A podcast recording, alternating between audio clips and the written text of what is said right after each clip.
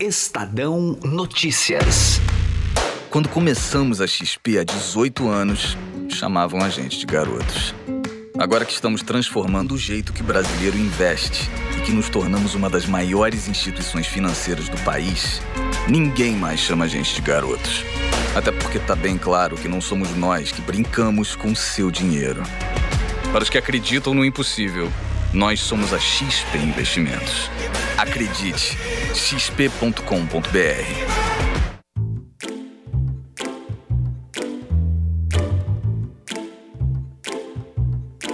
Nesta semana, quando perguntado sobre a privatização dos Correios, o presidente Jair Bolsonaro comentou as dificuldades em mexerem algumas estatais. E até o próprio Correio, que a gente quer privatizar, mas tem dificuldade. É um monopólio que até o ano retrasado deu prejuízo. Meteram a mão, arrebentaram com postais, o fundo de pensão, arrebentaram de servidores. É um passivo grande. Você tem que buscar solução para tudo isso. Aliás, desde o início do governo Bolsonaro, uma das prioridades é privatizar empresas que, segundo a equipe econômica, são onerosas aos cofres públicos, caso dos Correios. Nós queremos menos estados. Nós queremos que vocês digam para onde o estado deve ir, e não o contrário. O processo de privatização no Brasil é polêmico e responsável por debates acalorados entre liberais e progressistas. E essa discussão é antiga. O governo Collor foi o responsável pelo começo das privatizações no país, quer dizer, desestatização, como as propagandas da época sugeriam. Já foi importante uma forte presença do Estado na economia. Só que o Estado engordou muito em áreas não prioritárias para você, cidadão. Ficou pesado. Com a desestatização, o Estado vai investir pesado em saúde, educação, habitação, saneamento e segurança. Mesmo sendo pai do Programa Nacional de Desestatização, Fernando Collor de Mello privatizou poucas empresas, como a Uzi Minas. Após seu impeachment, o sucessor Itamar Franco continuou o processo e desestatizou, por exemplo, a Companhia Siderúrgica Nacional, a Embraer e subsidiárias da Petrobras. Mas foi no governo de Fernando Henrique Cardoso que grandes privatizações foram concluídas. No decorrer de seu mandato, FHC arrecadou mais de 22 bilhões de dólares na privatização de empresas do setor elétrico e quase 30 bilhões de dólares das telecomunicações. O telefone foi um sucesso absoluto. E, e, nós fizemos o que tem que fazer, ou seja, criamos a Anatel, que é uma agência reguladora. Para quê? Porque quando você faz um contrato desse, a, a empresa que, que ganha se compromete. Dizer, tem uma parte que é onerosa, uma parte que é de, de custo social, que a empresa se compromete. Crítico das privatizações ocorridas no governo FHC, Lula, que assumiu a presidência em 2002, passou a usar o instrumento da concessão para ceder ativos públicos à iniciativa privada. E diziam que a única solução era privatizar todas as empresas brasileiras, porque assim o Brasil teria mais competência. E os trabalhadores passaram mais de 20 anos sem encontrar empregos para trabalhar. Foi no governo petista que mais de 2 mil quilômetros de rodovias federais foram leiloados, além das hidrelétricas de Santo Antônio e Giral. E essas concessões permaneceram no governo Dilma Rousseff, tanto de rodovias como de ferrovias. Eu hoje estou tentando consertar em ferrovias alguns equívocos cometidos na privatização das ferrovias. Hoje eu estou estruturando um modelo no qual nós vamos ter o direito de passagem de todos quantos precisarem de transportar sua carga. Mas afinal, as desestatizações feitas no governo Fernando Henrique foram boas para o Brasil? Qual modelo é melhor, privatização ou concessão? De acordo com o professor de economia do IBMEC São Paulo, Walter Franco, ambos os modelos visam diminuir a presença do Estado para promover um crescimento econômico. Se nós olharmos para a década de 90, então, sob essa perspectiva, o setor de energia, né, muito forte, a questão das telecomunicações, e um pouquinho antes, também na área, é, também na área da, da, mineração, de minério e tudo mais, eu diria que foi bem sucedido no, no, no, sentido de realmente, efetivamente, atender a esse objetivo de redução do estado da economia. Uh, nós temos que lembrar três coisas. A, a, privatização tem três grandes objetivos. Primeiro, reduzir a presença do Estado na economia, que eu já venho falando. Segundo, é reduzir a dívida pública. Né? Então, toda a receita de privatização precisa vir é, com o objetivo de redução de dívida pública. E a terceira coisa, ela tem que gerar eficiência e produtividade para a economia. Se você olha para trás, eu diria que ela serviu, sim, no intuito de reduzir o estado da economia em, determinados setores, na área de energia, deu um primeiro pontapé nesse sentido. Uh, ela efetivamente propiciou ganhos, alguns ganhos ao Estado, no sentido do pagamento de alguns ágios, e, o, e, os valores pagos inicialmente lá atrás nos leilões, e, e buscou-se ganhos de eficiência e produtividade. Aí um ponto importante que é que a gente precisa, precisa focar. Privatização exige necessariamente que você tenha um marco regulatório muito forte. Então, se nós fizéssemos aqui um balanço do que foi feito na década de 90, nós temos coisas muito positivas no, naqueles primeiros aspectos. Agora, o que eu preciso e que é um ponto importante, nós precisamos reforçar um marcos, os marcos regulatórios da empresa, do setor que você pretende privatizar e você precisa fortalecer as agências reguladoras. E o atendimento, que eu sempre falo, do interesse do consumidor. Agora, professor, nos governos do PT nós tivemos muitas concessões. Analisando esses dois modelos, qual que é melhor? Os dois podem caminhar juntos? É, quando você fala em privatização, então, por exemplo, a privatização de uma empresa, estou, por exemplo, dizendo, por exemplo, o caso da Vale. A Vale do Rio Doce foi uma privatização de uma empresa. Então, você vende o controle da empresa, o Estado não é mais o controlador, eventualmente ele mantém uma golden share, eventualmente ele pode manter, como foi o caso, por exemplo, a gente teve na, na Embraer, né? Então, você vende a empresa, vende o controle acionário, e isso é uma, uma privatização é, efetiva, como eu poderia dizer num exemplo. E isso exige também que essa privatização seja feita com o objetivo de ganho de eficiência, de produtividade, que a venda atenda às demandas de abatimento de dívida pública e que o objetivo lá na frente seja o benefício da sociedade. Isso é uma privatização clássica de uma empresa. Você pode também vender ativos públicos, como terrenos, imóveis, outras coisas que sejam, que não seria bem uma privatização, mas uma venda de ativos.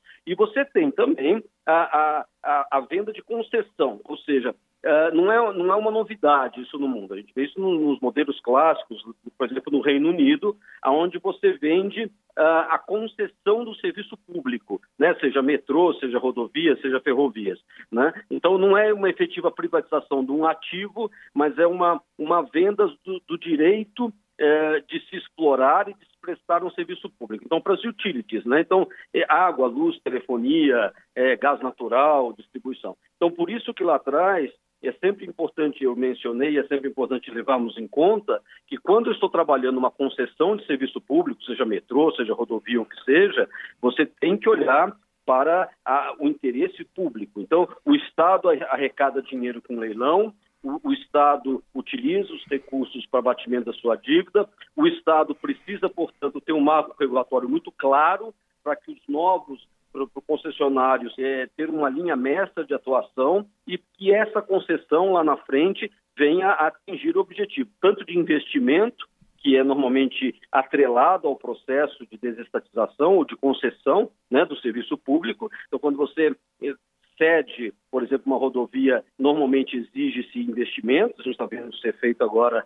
recentemente no Brasil. São modelos diferentes dentro de um mesmo é, esboço, arcabouço, digamos assim, de redução da presença do Estado na economia com o objetivo de atender ao crescimento econômico e ao desenvolvimento econômico do país. Bom, nós conversamos com o professor de Economia do IBMEC São Paulo, professor Walter Franco, a quem eu agradeço pela entrevista. Muito obrigado, viu, professor, pelas explicações. Foi um prazer, obrigado, agradeço aí a atenção.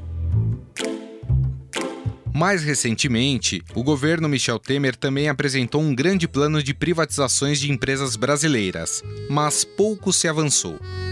Tem cabimento é, se ter é, algo, uma empresa que é mantida com dinheiro público, com impostos é, cobrados da população, é, se ela não tem a contemporaneidade tecnológica necessária para produzir algo que seja é, de interesse da população. Afinal, Por que é tão difícil privatizar no Brasil? A demonização que se faz sobre as privatizações tem fundamento? Para o professor da FGV Robson Gonçalves, a política e o judiciário acabam impondo barreiras para os processos de desestatizações. A gente tem basicamente dois níveis aí de dificuldades. O primeiro é um nível político. O Brasil tem uma tradição histórica estatista e, na verdade, o funcionalismo público é um, é um grupo de brasileiros, com todo o respeito que eles merecem, que tem uma série de privilégios em relação ao conjunto da população.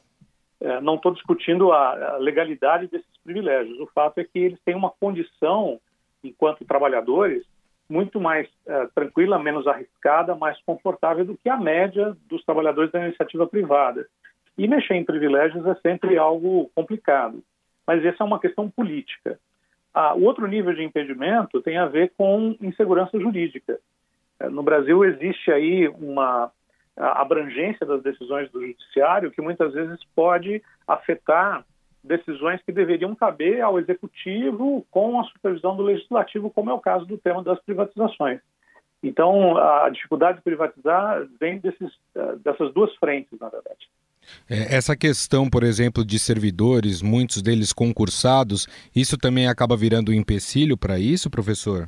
Não deveria ser. É, o servidor concursado, se você pegar outros países do mundo, ele deve ter, sim, algumas regras em termos de estabilidade, ele deve ter algumas regras para uh, preservar a sua função. Muitos deles são agentes públicos, eles não são um trabalhador como qualquer outro da iniciativa privada. Mas, em princípio, um, um trabalhador do setor público concursado, ele poderia ser passível, eh, por exemplo, de demissão, ele poderia ser passível de redução de eh, carga de trabalho, mas aí nós eh, acabamos esbarrando na questão jurídica. Existem alguns entendimentos aí do judiciário de que você tem, entre aspas, alguns direitos desses trabalhadores por serem concursados que não podem ser uh, mexidos, que não podem ser tocados. O, o, senhor citou os governos estaduais, né, que também fazem esse mesmo movimento, alguns, né, de, de privatizar suas empresas, enfim, uh, os seus ativos. É, o processo ele é o mesmo do que o do governo federal ou existem diferenças quando é o Estado que quer privatizar os seus ativos? Nesse nível de discussão é, que eu coloquei os dois grandes pilares, né, que são empecilhos, eu diria que a natureza é a mesma. Por um lado, o governador, ou mesmo alguns prefeitos, eles podem não querer se indispor com aquele grupo de funcionários públicos uh, que vão ter alguns privilégios. Privilégios legítimos, não estou questionando a legitimidade, não, mas que tem alguns privilégios que vão ser perdidos, e aí ele pode não querer se indispor, porque afinal de contas o funcionário também é um eleitor, e você tem também a insegurança jurídica que muitas vezes barra os processos. Isso, nesse nível mais geral de discussão, os empecilhos são os mesmos em qualquer das três esferas da federação. Essa demonização que se faz em cima das privatizações, ela tem justificativa ou é só mesmo uma briga de retóricas entre diferentes ideologias aqui no país? Eu acho que contra fatos não há argumentos. É, você é uma pessoa muito jovem não vai lembrar do tempo em que se alugava linha telefônica no Brasil. Eu gostaria de saber se alguém gostaria de voltar à era das telecomunicações estatais. Se alguém tem saudade do tempo em que você tirava o telefone do gancho e não tinha linha, por exemplo. É, gostaria de saber se alguém tem saudade do tempo em que a Via Dutra, por exemplo, era absolutamente intransitável. É, então, assim, eu realmente não entendo. Isso é uma questão que não é econômica, é uma questão cultural e política. É, se nós voltarmos no tempo né, e dissermos para alguém é, que está vivendo lá em 1979, por exemplo, e hoje em dia você pede para instalar um telefone na sua casa e isso leva horas, né? menos de 24 horas você tem ah, o telefone funcionando na sua casa, o brasileiro de 1979 não acreditaria nisso. Então eu gostaria de saber que saudade é essa que se sente de um tempo em que ah, ter telefone era um sinal de privilégio. Então, ah, não, não vejo sentido nisso. Agora, toda regra inteligente tem exceção. A Petrobras, por exemplo, é uma empresa difícil de privatizar, porque você teria que fazer uma avaliação dos ativos da Petrobras que demoraria alguns anos e teria que ser bem feita. A ideia não é vender uma Petrobras a qualquer custo. Né? Então, eu acho que é uma empresa difícil, o processo de valuation é muito difícil, mas essa é uma exceção. Ah, como regra, a atividade produtiva deveria estar na mão do setor privado. Bom, nós conversamos com o professor dos MBAs da FGV, Robson Gonçalves. Professor, mais uma vez eu gostaria muito de agradecer a entrevista. Um grande abraço para o senhor. Eu que agradeço. Como dissemos no início, o ministro da Economia Paulo Guedes e o governo Bolsonaro apostam em um mega pacote de privatizações que incluem Correios, Eletrobras, Telebrás e Casa da Moeda. Nós vamos vender ativos, desacelerar a dívida, talvez controlemos nominalmente essas despesas. Se a gente conseguir dois, três, quatro anos acelerando privatizações, travar esses gastos, eles se dissolvem, porque a economia vai crescer 3, 3,5%. Entretanto, esse pacote de privatizações de Bolsonaro foi bem planejado? Houve equívocos por parte da equipe econômica ao incluir algumas dessas empresas? Segundo o professor do INSPER, Sérgio Lazzarini, o governo adota uma posição excessivamente liberal, o que pode gerar uma reação adversa da opinião pública. Eu acho que aí é um pouco de otimismo é, excessivo, na verdade, super otimismo, de que é possível você fazer vendas de ativos públicos de uma forma, vamos dizer, rápida, né? Porque tinha realmente números que o governo colocava que eram astronômicos e que você olhava e falava, não, peraí, é, é, acho, que, acho que não está entendendo a dificuldade do processo. Eu acho que há, uma, uma, é, há uma, um otimismo exacerbado e, na verdade, não se considera os vários obstáculos que um governante enfrenta nesse processo. Esses obstáculos, na verdade, são bem conhecidos que já poderiam ter sido antecipados. Toda empresa estatal precisa ser privatizada ou não? Ou existem aquelas que estão conseguindo caminhar com as suas próprias pernas, professor? Isso. Então, aí eu acho que há um problema nesse governo, né? Que se adota uma postura, digamos, liberal econômica extrema e, vamos dizer assim, até desatualizada em termos de teoria econômica, que é assim, todo estatal é ruim tem que ser privatizada. E pronto, acabou. Quando se adota essa, essa postura e se comunica isso para a sociedade, para o sistema político, o que se tem é uma reação contrária, tá certo? Porque você tem empregados das estatais, você tem pessoas que recebem serviços das estatais e tudo mais que vão reagir. Não à toa, o próprio presidente Bolsonaro falou recentemente sobre os Correios a preocupação em relação aos empregados, tá? É, então você não pode generalizar. Dito isso, há sim oportunidades de ganhos de produtividade com a privatização das estatais. Tá? E, só que o processo é difícil. Você tem que analisar caso a caso, não dá para generalizar. Vamos pegar assim a Caixa Econômica, vamos dizer, que até o, o, o presidente Bolsonaro descartou. Vamos pegar a Caixa Econômica. Você falar, vamos privatizar a Caixa Econômica, ela vai virar um banco privado. Uh, aí você tem que se perguntar o seguinte, olha, mas a Caixa é responsável por grande parte do financiamento imobiliário de baixa renda. Quem que vai suprir esse serviço? Aí um liberal pode dizer, olha, você pode fazer uma transferência do governo para que um banco privado dê crédito de, de curto, curto, prazo, de, de custo baixo, para pessoas adquirirem imóveis de baixa renda. Aí você vai se perguntar, quem vai monitorar se esse banco privado está realmente fazendo essa transferência? Então perceba, não é fácil. Né? Então você tem que, tem que fazer uma análise realmente profunda e análise, análise muito infelizmente ela tem que ser caso a caso. Estatal estatal vendo quais são para que, que ela foi criada, quais são os serviços dela, qual o impacto da população e se na passagem para o setor privado esses objetivos sociais dela, públicos, digamos, poderiam ser entregues de uma forma adequada. Isso passa também, professor, pelo fortalecimento das agências reguladoras? Absolutamente. Tá? Eu vou dizer por quê. Olha só, um dos grandes obstáculos para a privatização é que ela não é popular na opinião pública. Então, eu, por exemplo, tenho colaborado com a, com a ideia de Big Data para coletar dados sobre é, uma pesquisa né, de opinião com as pessoas sobre qual elas é, são favoráveis às privatizações. Então, em geral, se você perguntar no Brasil, uma amostra aí, é, representativa de pessoas no Brasil, em geral, você vai ter uma favorabilidade de mais ou menos um terço. Um terço das pessoas vão falar, ótimo, eu apoio as privatizações, tá? Que é baixo. Então, aí a grande pergunta é, por que, que é relativamente baixo? Ah, aí que a gente foi investigar. Se você pergunta, em geral, para a pessoa, você é a favor da privatização da Caixa, da Petrobras, etc., dá um terço. Agora, se você fala para a pessoa assim, olha, você é a favor da privatização se o governo ou agências reguladoras, quem quer que seja, garantir que, que os serviços vão ser entregues com qualidade, é, evitando preços abusivos, etc., a taxa de favorabilidade dobra, ela vai para mais de 60%.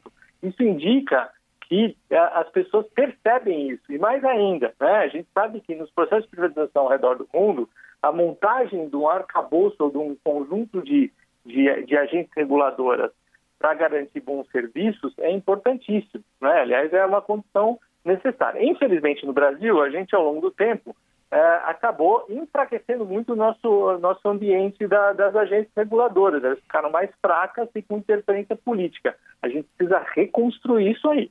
Bom, nós conversamos com o professor do INSPER, Sérgio Lazzarini. Professor, mais uma vez eu gostaria de agradecer a sua atenção. Eu que agradeço. Obrigado pela oportunidade de falar com vocês e seus ouvintes. E na parte política? Quais os desafios enfrentados pelo governo Bolsonaro no Congresso Nacional em relação às privatizações? Emanuel Bonfim conversou com o editor do BR Político, Marcelo de Moraes, sobre o assunto.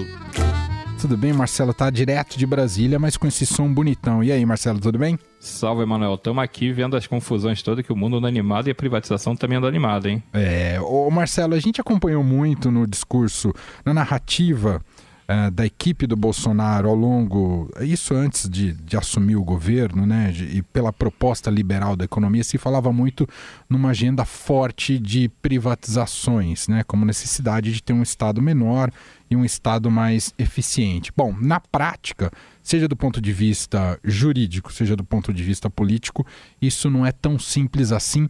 Isso ficou ainda mais claro com essa declaração do Bolsonaro em relação aos Correios, é isso, Marcelo? Verdade, Emanuel. A gente foi até surpreendido com o, tom que o presidente Bolsonaro adotou para falar sobre a questão dos Correios, porque não estava na agenda falar é, é, que estava tão difícil assim. Foi uma surpresa ele ter abordado com essa sinceridade. Ele, tudo bem, ele, ele tem realmente um jeito espontâneo de, de abrir um, alguns debates, mas ficou muito claro que o presidente reconhece que há dificuldade muito grande para privatizar hoje uma das principais empresas estatais do Brasil, que são os Correios. Bolsonaro é, colocou na, na discussão que é, você tem a questão dos servidores, você tem uma decisão do Supremo Tribunal Federal que obriga as chamadas empresas-mães das estatais a terem suas é, privatizações é, recebendo o aval do Congresso, precisa passar pelo Congresso. Você tem também a questão da fiscalização do Tribunal de Contas da União em todos esses processos que são sempre muito delicados, muito detalhados, você não pode avançar sinal aqui e ali.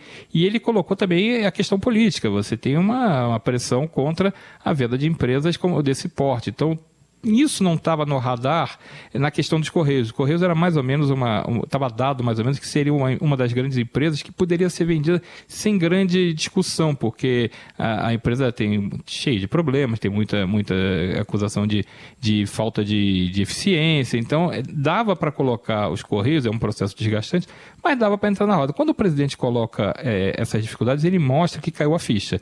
Apesar de ter feito toda a campanha e ter, logo depois de ter tomado posse, ele viu que a, o processo de privatizações que ele defendia, o ministro Paulo Guedes defende, enfrenta muita resistência. Dentro do Congresso, a gente sabe que essa resistência ela é, é, é muito temperada com o calendário eleitoral. A gente está vivendo um ano que vai começar, está começando agora, 2020, é um ano de eleições municipais. Mesmo sendo uma eleição que não é eleição nacional, ela mexe com os interesses de todos os políticos. Todo mundo tem um candidato, alguns são, vão disputar prefeituras. Então ninguém quer mexer muito nesses vesperos das privatizações, principalmente numa empresa grande como, como os Correios. Os servidores pressionam, tem uma, a questão da sociedade às vezes não aceita, acha que pode estar vendendo o patrimônio nacional para outras pessoas, a empresa não vai ficar tão boa quanto não vai funcionar a entrega de carta, de correspondência, não vai, não vai funcionar direito. Então tem uma pressão política grande no Congresso também para não se privatizar a empresa e isso é, assustou o mercado. Há uma, uma grande expectativa dos investidores em relação ao processo de privatizações do Brasil. E já se sabe, Bolsonaro já deixou claro que as grandes, as chamadas chamadas é, é, grandes empresas estatais, como o Banco do Brasil, Caixa Econômica e Petrobras, não entram nessa, nessa história de privatização, privatização, pelo menos não nesse momento. Ok, isso está dado. Aí você tem, bom, então o que, que sobrou? Ah, tem empresas grandes, tem Correios, tem Eletrobras, todas enfrentando resistência no Congresso. A questão da Eletrobras, por exemplo, nessa área de energia, que era muito aguardada pelo mercado, essa privatização, ela já larga sem saber se tem alguma, alguma chance, porque o presidente do Senado, Davi Alcolumbre, se declara frontalmente contra a privatização da empresa. Então, nos Correios, mesma coisa, já começa a ter gente dizendo que não é para privatizar. O deputado Rodrigo Maia, presidente da Câmara, já fala que não dá para privatizar e que não precisa privatizar, pode só quebrar o monopólio dos Correios e aí já resolveria. Então, você tem uma situação que ninguém estava aguardando para o início do ano. Você esperava que ano passado, como não se fez nada praticamente de privatização, se privatizou basicamente só uma, uma empresinha, outra concessionária, uma, uma subsidiária ou outra, você não teve aquele grande boom de privatizações como você imaginava, como o primeiro ano de governo Bolsonaro liberal prometia. Então, essa frustração de 2019 começa em 2020 mais forte ainda, porque você colocou na mesa que está difícil vender os Correios. É, verdade. Ah, e, e, no caso dos Correios especificamente, ainda é mais complicado, porque a situação dos Correios não está nada fácil. É, do ponto de vista de competição no mercado, né? Então não sei qual o grau de atratividade teria também uh, um processo como esse. Então a gente não só a gente paga o pato duas vezes, né? Um serviço ruim e ao mesmo tempo a chance dele ter algum sucesso caso fosse privatizado também uh, não sabemos ainda o quão seria bem sucedido esse processo, né, Marcelo? Talvez nesse sentido o deputado Rodrigo Maia tenha razão ao propor que não privatize e quebre o monopólio. Verdade. Que aí, de repente, você faz uma solução intermediária. Você não corre esse risco que você chamou bem a atenção de que, bom, quem vai comprar e vai é, por qual dinheiro, é, vale a pena, não vai piorar. Você quebrando o, o, monopólio hoje, você poderia abrir, tem muita empresa de logística que provavelmente vai estar interessada nesse mercado. É um mercado, a logística é um mercado, é uma área de muito futuro, muito presente, inclusive, né? Você tem, você tem um, uma área expansão expansão. Então, pode ser que seja a melhor solução. Nesse caso, já que é, a resistência está tão gigantesca, é melhor, de repente, você partir para essa solução intermediária de quebrar o monopólio e abrir para o serviço é, de terceiros, para outras empresas também entrarem nesse mercado. A garantia de você melhorar o serviço não existe nunca, mas você vai ter pelo menos a perspectiva de que a concorrência motive as empresas a disputarem o mercado fazendo um, um bom trabalho. Esse é Marcelo de Moraes, editor do BR Político, brpolitico.com.br, é nosso colega de podcast, também na prateleira de podcasts aqui do Estadão, com o BR Político Chama toda quarta-feira.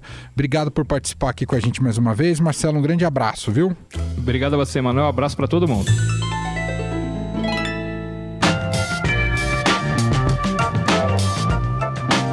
O Estadão Notícias desta quinta-feira vai ficando por aqui. Contou com a apresentação minha, Gustavo Lopes, e montagem de Nelson Volter. O diretor de jornalismo do Grupo Estado é João Fábio Caminoto. Mande seu comentário e sugestão para o e-mail podcast@estadão.com. Um abraço e até mais. Estadão Notícias.